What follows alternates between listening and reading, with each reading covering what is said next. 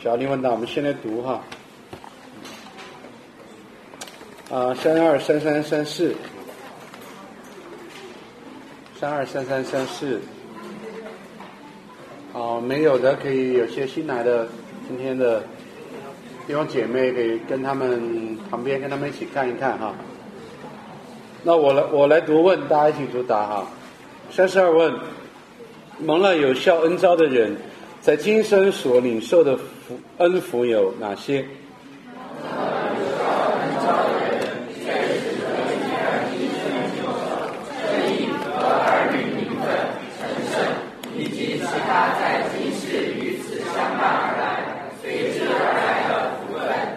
好，三十三问：称义是什么？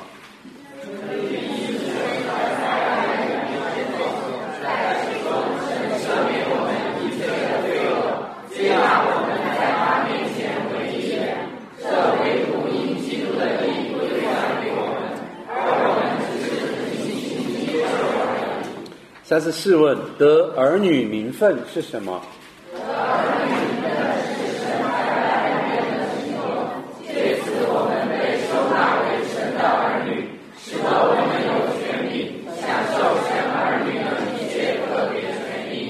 阿门。好，我们来看，呃上周有，上周有那个，有有背经对吧？啊，那个市长老上周是背什么？叫他们。一期结束，嗯。进一处，三十，对，就几背几处哈？背三处，有背三处哈。进一处，进第二处。哦。好，那我们就来吧。你你你用吧，没关系。就是约约翰福音十五章的，谁来？谁来试一下？有背吗？有有有背的吗？应该一定有的。谁来试一下？我这次这次要求背的很短嘛，我看就一节是吧？来，谁来？谁来试一试？有谁背了吗？你们没有人背啊？啊，那王军来背啊！啊，我是葡萄树，你们是枝子，藏在我里面的，我也藏在他们里面，这人就多结果子。还有一句，因因为你们离了我，就不能做什么。啊，就这一节嘛，就这一节哈。就这一节。好，这个应该都会背吧？你们都背了吗？谦虚是吧？有一首那个我们以前唱过那首歌，记得吗？主是主是葡萄树，我们是枝子，枝子连于葡萄树。我们若藏在主的里里面，就能结出丰盛的果子。哎呀，若是离了主，我们什么都不能，自己不能做什么。主是葡萄树，我们是枝子，结子命，结丰盛的果子。啊，最后一句记不到了啊，背一下这一节。还有呃，以西结束三十六章那一节哈，来谁来试一下？来谁背了？有我们组长在那个周二的时候，或者周三的时候，在那个群里面再提醒一下，把那个经文打出来给大家。还有没有谁？来背了吗？啊，天气呢？呃，结束二十六章二十六节，从你们的肉体中除去实心，嗯呃，赐给你们肉心。嗯，感谢主。好，那那我们来看到前面讲到的是这个神的恩招哈，然后三十二问开始呢是讲到盟主恩招的人，就是得以重生信主的人，在今生有什么样的福分？你知道它也分两个，后面会讲在在永生当中，对吧？啊，有什么样的福分？然后这里面讲，在今生领受的称义、得儿女名、儿女名分和成圣，以及与此相伴随之而来的福分。那首先呢，我想问一点是说，你你觉得这个是福分吗？这个是你起初信主的时候想要的吗？很明显不是，啊，很明显。很明显不是，是吧？很 明显不是。你起初信主的时候，或者是刚刚听到福音来的时候，你想要的福分是什么呢？你通常会，如果举一些比较大的，你想要的是什么呢？你觉得那个信仰，基督教信仰，信耶稣会带给你的福分？上天堂啊，这个在死的时候会提到。对，还有呢？重新拥有爱的能力，重新拥有爱的能力。嗯，还有呢？什么？精神的支柱，想得到精神的安慰、精神的支柱啊。还有什么？平安，平安啊。还有没有什么？再列举一下。啊，这你你诚实一点哈。还有什么？阿阿利神灯是你用的一个比喻嘛？你到底想要什么？啊？得到生命的的趣味和意义。生命的趣味和意义哈，很好。然后面，走出自己生活的困境。很多人信主的时候是遇到了一些很真实的困境，对不对？好，还有呢？快乐，还有哦，想知道真理，想知道真理，嗯，特别说是求知哈，或者是渴渴望哈。好的关系，好的关系，对，因为呢，认识主的时候，常常某一些的关系处在紧张当中，或者特别一些亲密的关系的失败，对吧？对，好的关系，还有呢，自由，自由，你的自由是指什么？就是做一个杀手，想干嘛干嘛。什么？想干嘛干嘛啊？想干什么？做一个杀手，做一个杀手？哇，你以前有这个？最高最顶端，在人里面是最顶端的。就是哦。不，你这个指的是你没信主之前想的嘛？你你应该没想过说信主可以让我做这个吧？对吧？我刚才问的是说你在信主的时候，你希望这个福音会给我什么样的福音里面的杀手是吧？还有没有什么呢？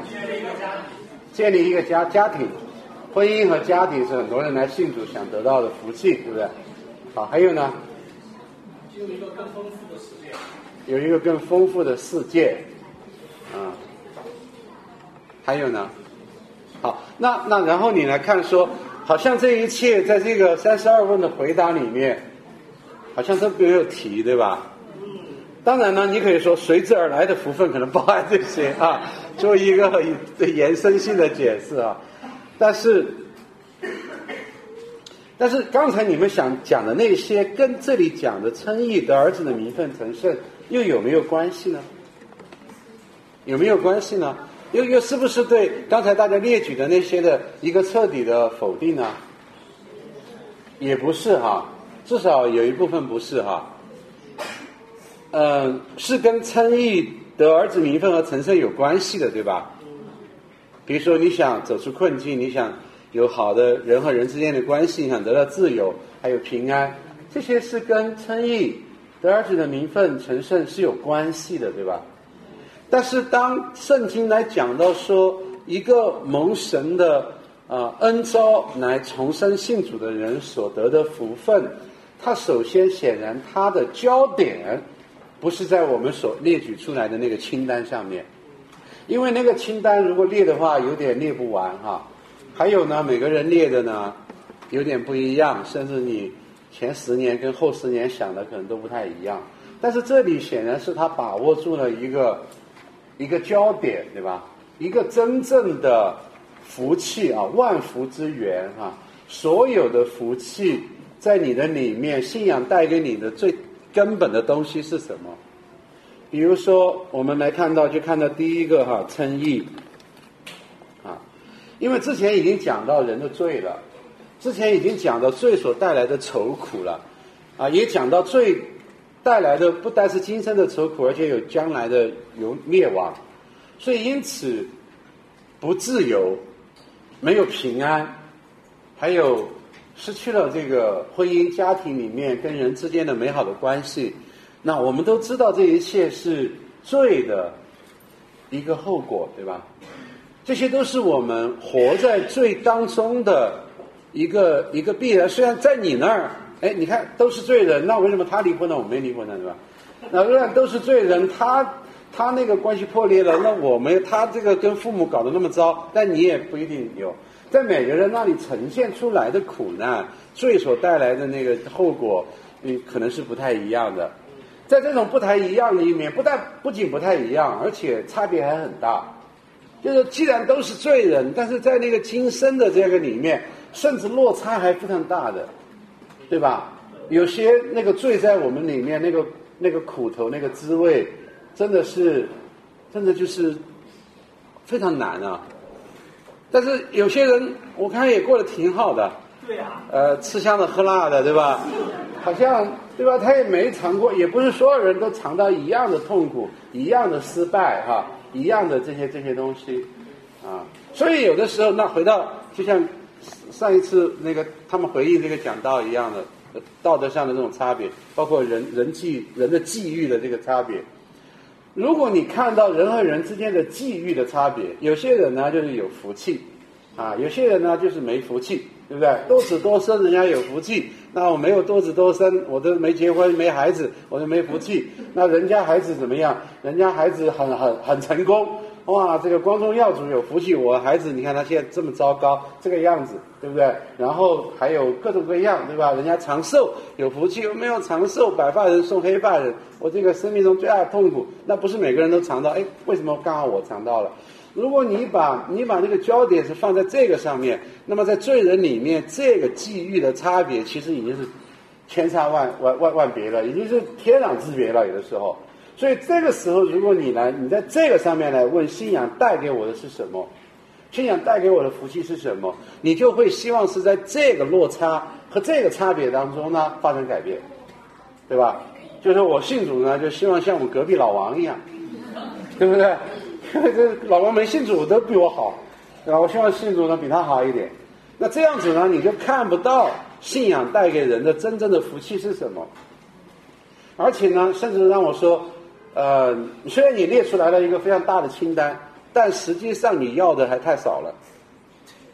其实，其实你想要的那个福气太小了。你只不过就是在人和人的对比当中、差别当中，你想，你想就是好一点。你好的太有限，但是神的呼召，神的给你给我们的这个这个信仰和生命，真正要给我们的福气，是超越这个人和人之间的那个比较的那个落那个落差的，对吧？所以呢，他要给我们那个最根本的东西。为什么？首先，我们在三十三问里面理解两件事：第一，就是说什么叫做称义啊？但是第二呢？我想对很多基督徒来讲，你们都信了主了，也上过福音班呢。那你你们都，我问你什么是称义，你们都应该说得出来的。但是对很多的基督徒来讲，我觉得一个非常重要的一个问题，不是他回答不出来什么叫做称义，或者基督徒是怎么称义的，他肯定都知道因信称义，对不对？对吧？呃，没没有没有谁会说我不是因信称义，对吧？这样子教会肯定起初都没给你受洗吧。所以你当然知道是因信称义，不是因我的行为啊。但是很多的基督徒他不明白的一点，或者觉得他并没有很深的理解的一点是说，那另外问一个问题说，为什么称义这件事情对你很重要？或者称义这件事情在你的生命中它处于一个什么位置？我觉得很多的基督徒并不并不能够理解这一点，也并没有把这个称义当。放在他生命当中一个多么高的、多么重要的、多么显赫的、多么这个这个生死攸关的一个问题。如果你如果你真实的去明白这一点，你就会稍微的来体会，就是说，三十三万不只是在说什么叫称义，而是说你真的相信称义是你生命中的最大的福分吗？是你的其他的所有的福分的那些与今生与此相伴的。什么叫与此相伴的？就是就是这个是是万福的源泉，对不对？就所有其他的福分，如果不是从这里来的，那就不叫福分。还有其他的所有的福分都一定是从这里来。那对很多基督徒来讲是这样子的吗？所以呢，有的时候你可能更加需要来明白第二个这个提问，就是称义是你生命中最大的福分吗？啊？那这样子就回到一个反面，那不称义又是什么呢？不称义对你来讲意味着什么呢？啊？啊？最大的不幸，就是前面讲到，前面讲到的罪和罪的代价，对吧？那刚才所列举出来的那一切，都是这个的结果。关系的破裂，对吧？爱的能力没有，等等等等等等。所以称义呢，是神白白恩典的行动，在其中他赦免我们一切的罪恶。接纳我们在他面前为义人，所以称义的意思就是，其实他有一个看上去自相矛盾的命题，就是神称一个不义的人为义人，对不对？好，这个是福音最奥秘的一点。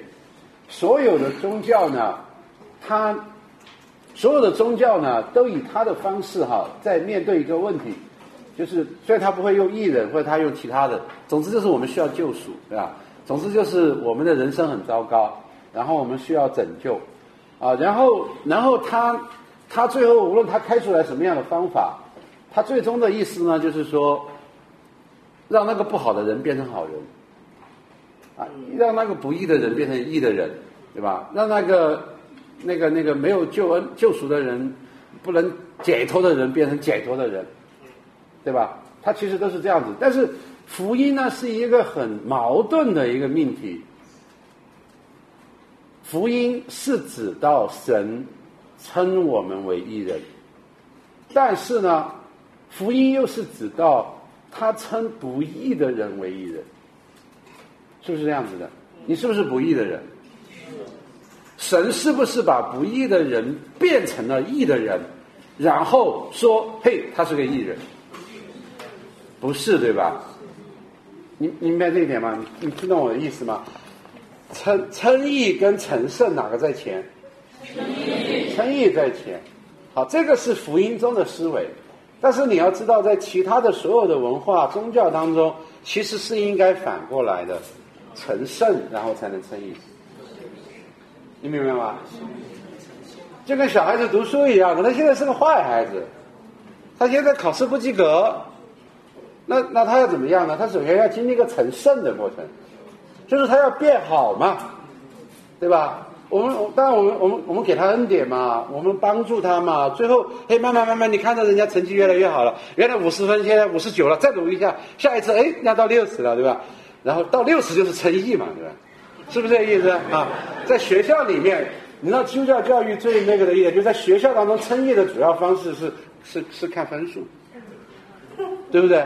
这个世界的文化最主要的这个文化，它的称义的方式都是看分数，达到六十分就称为艺人的嘛，达不到六十分要留级的嘛，对吧？因为最后要开除的嘛，对不对？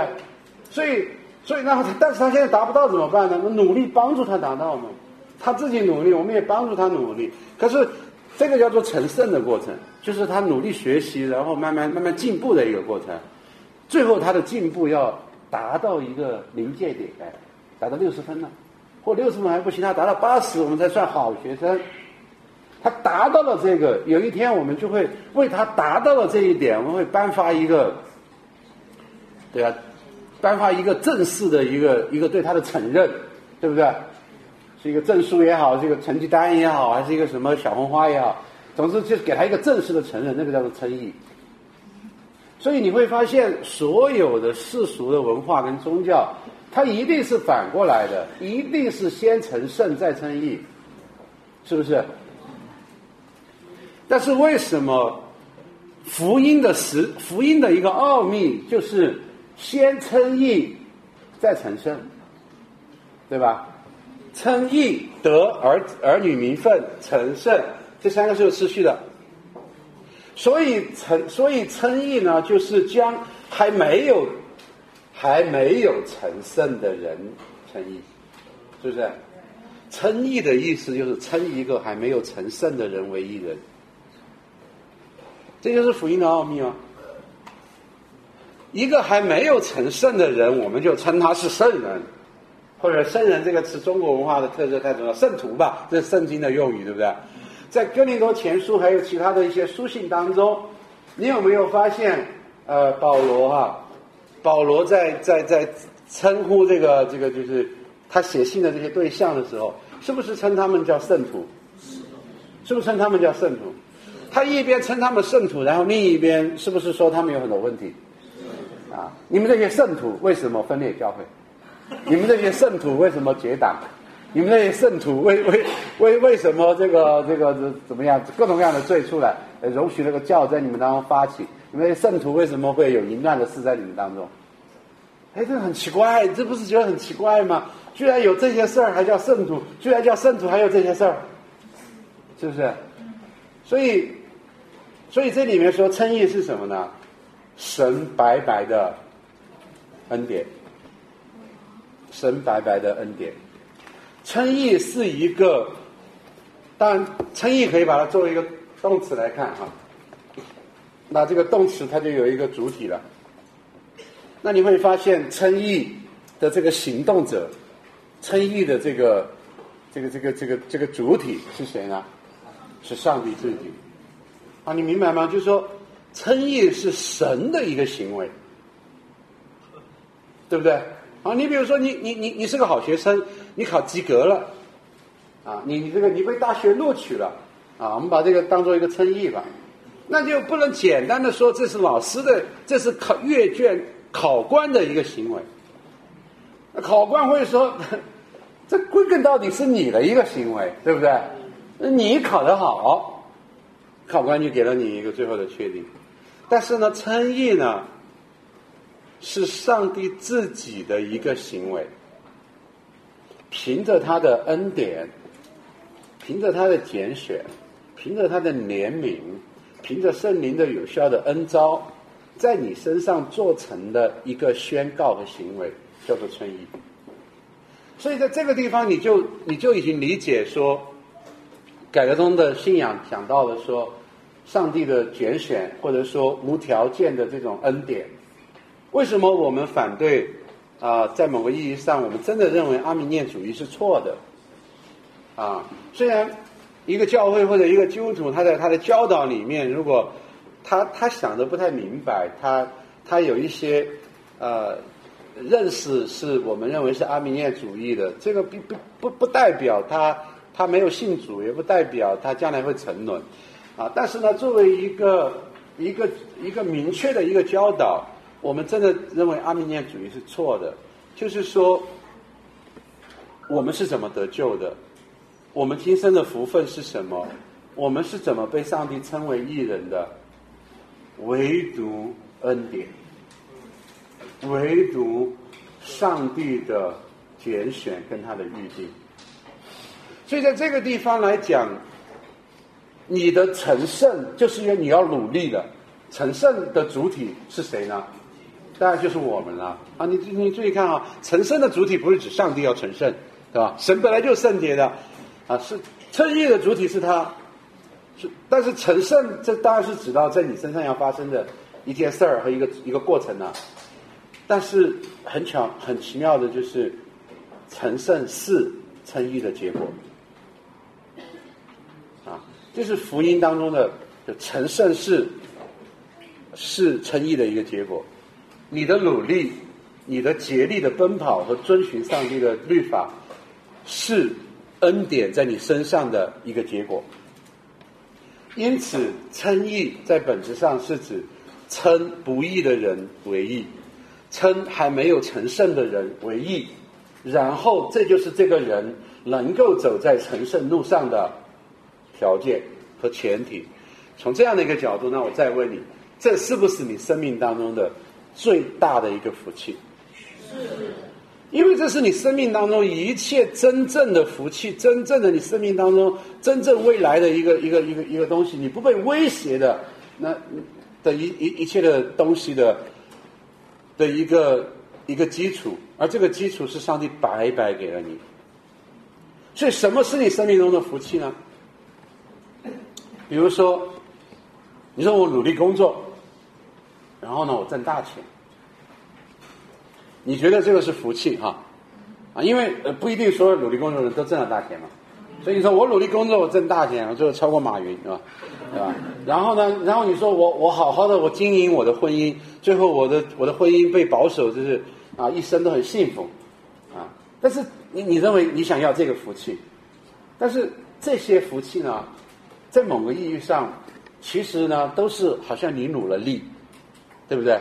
你都做了一些事情。然后你希望做这些事情就是能成功，你无非是想要这个福气而已，就是我做了不白做，我做了我有效果，对吧？我做了之后我我能做到底，我想要这个福气，所以我刚才说这些福气都太小了，因为真正的福气是什么？什么都不做就有了。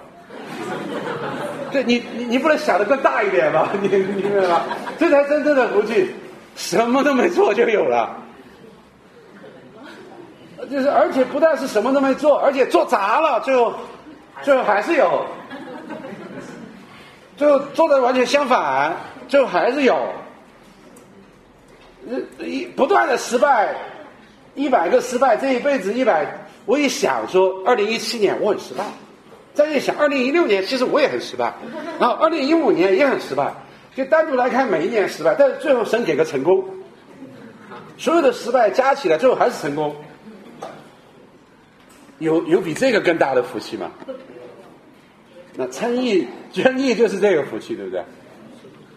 称义是是上帝白白的给我们的那个最大的这个福气，因为这个福气完全跟我们的作为没有关系，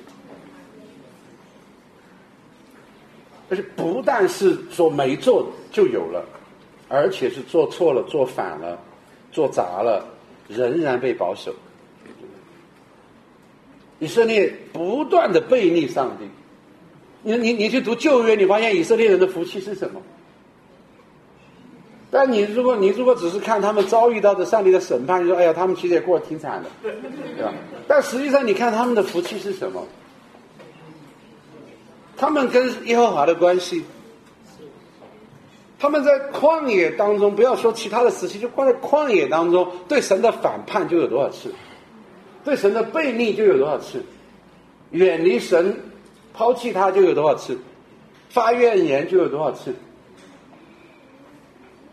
很简单，比如说，你想要一位爱你的父亲，你想要一位爱你的母亲，你试着像以色列人对对待神那样去对待一下你妈，对待一下你爸，你试试。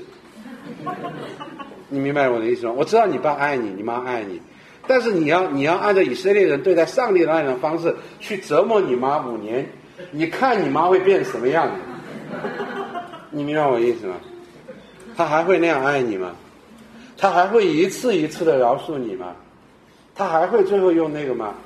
我看大部分的我们的父母都经不起这个试探，是不是？当然我们不应该这样去试探我们的父母啊。但是我的意思是说，我们的人肉身的父母经不起这个。哪里经得起啊？所以你的福气是什么？你的福气是有一位我不断怎么骂他，不断怎么让他，今天想起来打他两下，明天后起来又把他东西全部拿去卖了，然后最后他始终无悔的爱着我的妈。我我我想要我生命中最大福气是这个。我想我们都没有这样一位妈，也都没有这样一位爸。我们会搞砸的，对不对？但是神说给你的最大的福气是什么？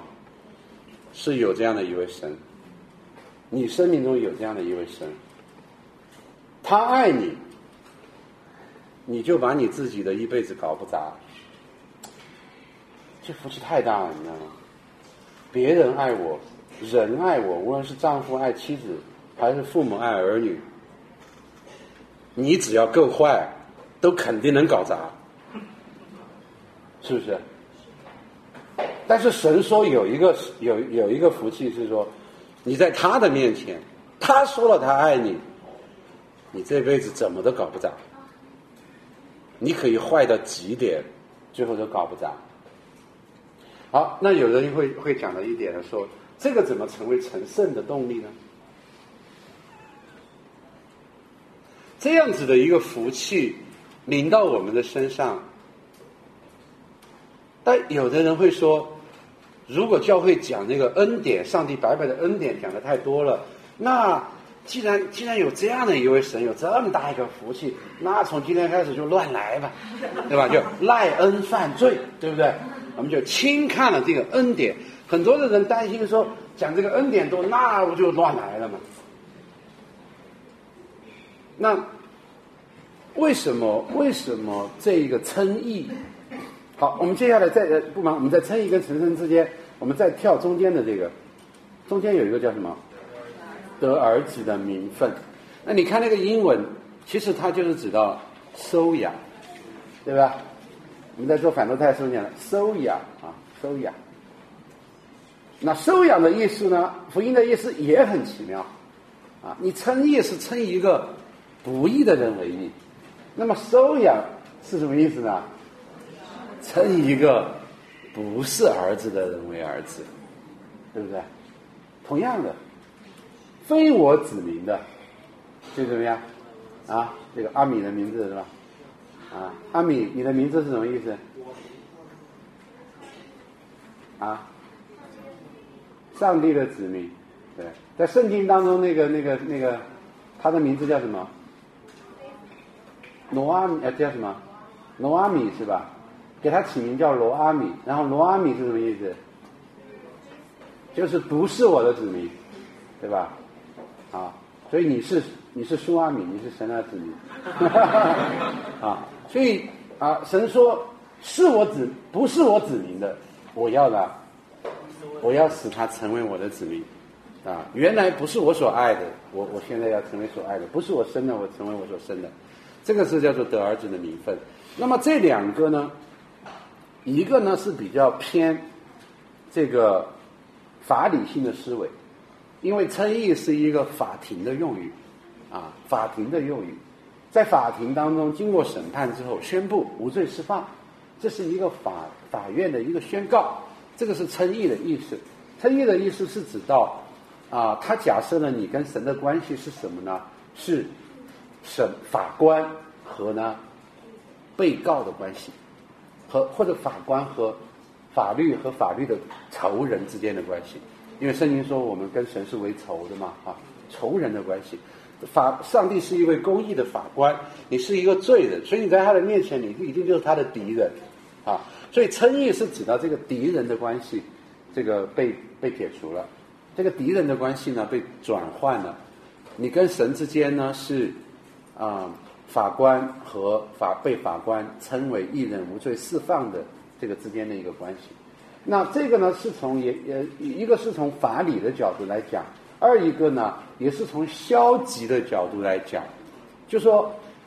法官称你，上帝称你是一个艺人了，哈，现在不看你是死刑犯了，现在看你是无罪释放的人了，这是一个消极的意义。意思是说，从正面来讲，也没有说跟你多亲嘛，你 明白这个意思吗？就像就像我们说到，好，有另外一个词叫做归算，对不对？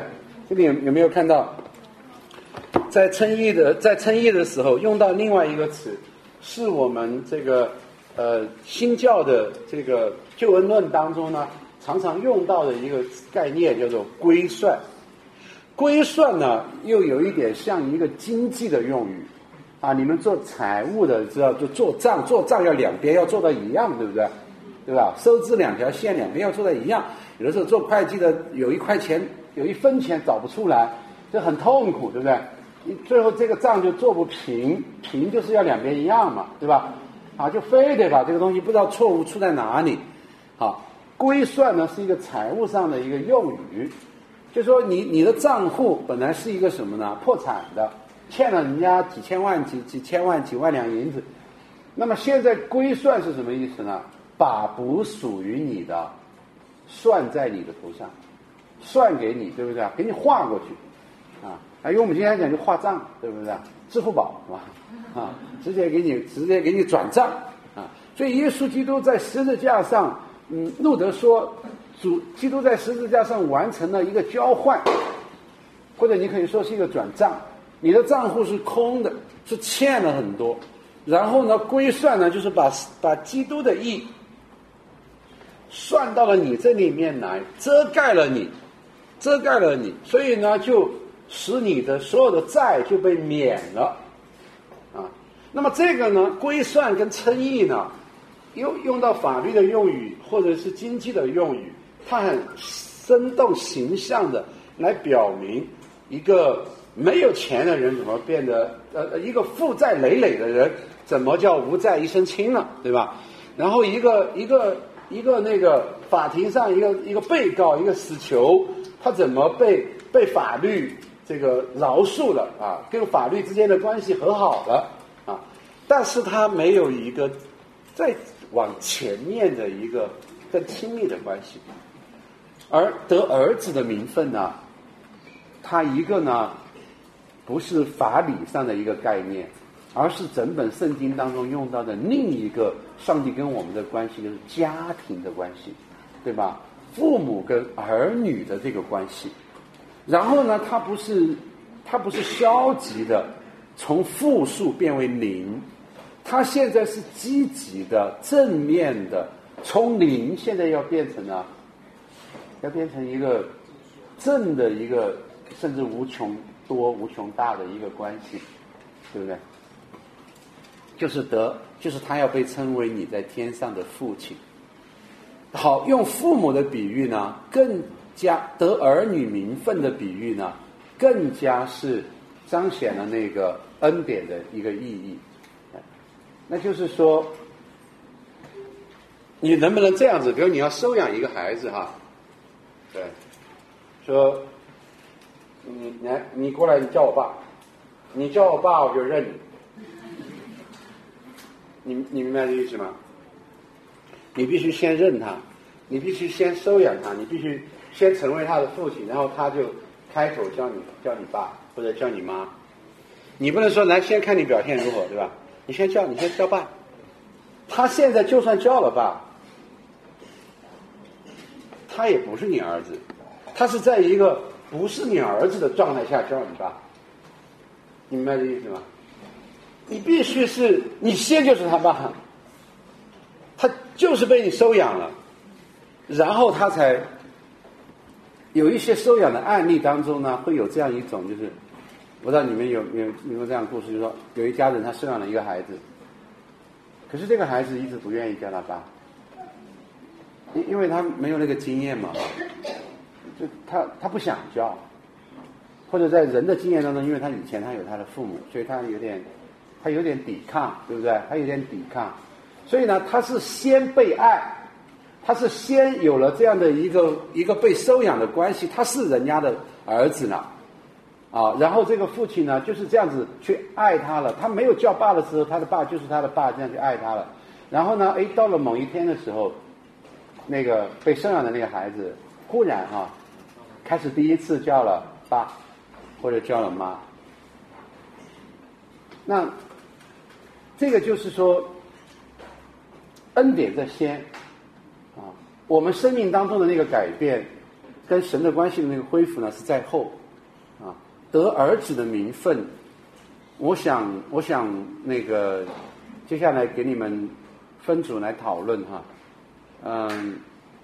我想问一个焦点的问题，就是集中在得儿子名分上面，啊，我就不集中在那个称义的上面啊，得儿子的名分上面。刚才你们所讲到的那些福气，刚才你们所讲到的那些生命中的那些威胁，啊，那我想问的就是，得儿子的名分被收养为神的孩子。对你信主之后的生命有什么样的影响和改变？你你是否经历到了这个福气？被称为神的儿女，这个对你来讲是不是一个很真实的福气？这个福气在你的生命当中，它带来了什么？它它它使得那些生命中被威胁的东西，它怎么帮助你面对？为什么这件事情对你很重要？就是你现在被称为是神的儿子，儿女的名分，在你面对你生命当中的一些困境、软弱的时候，他怎样可以鼓励你？他怎样可以医治你？他怎样可以安慰你？你有这样子的生命的经历吗？我想呢，我们在小组在一起的时候，大家可以彼此敞开，有一些触动和分享。也许对你来讲，你觉得这个对对我来讲，这个教育其实一直是比较空的。但是也许有一些弟兄姐妹，他们会有一些很真实的经历，帮助我看到说，为什么这是我今生的最大的福气。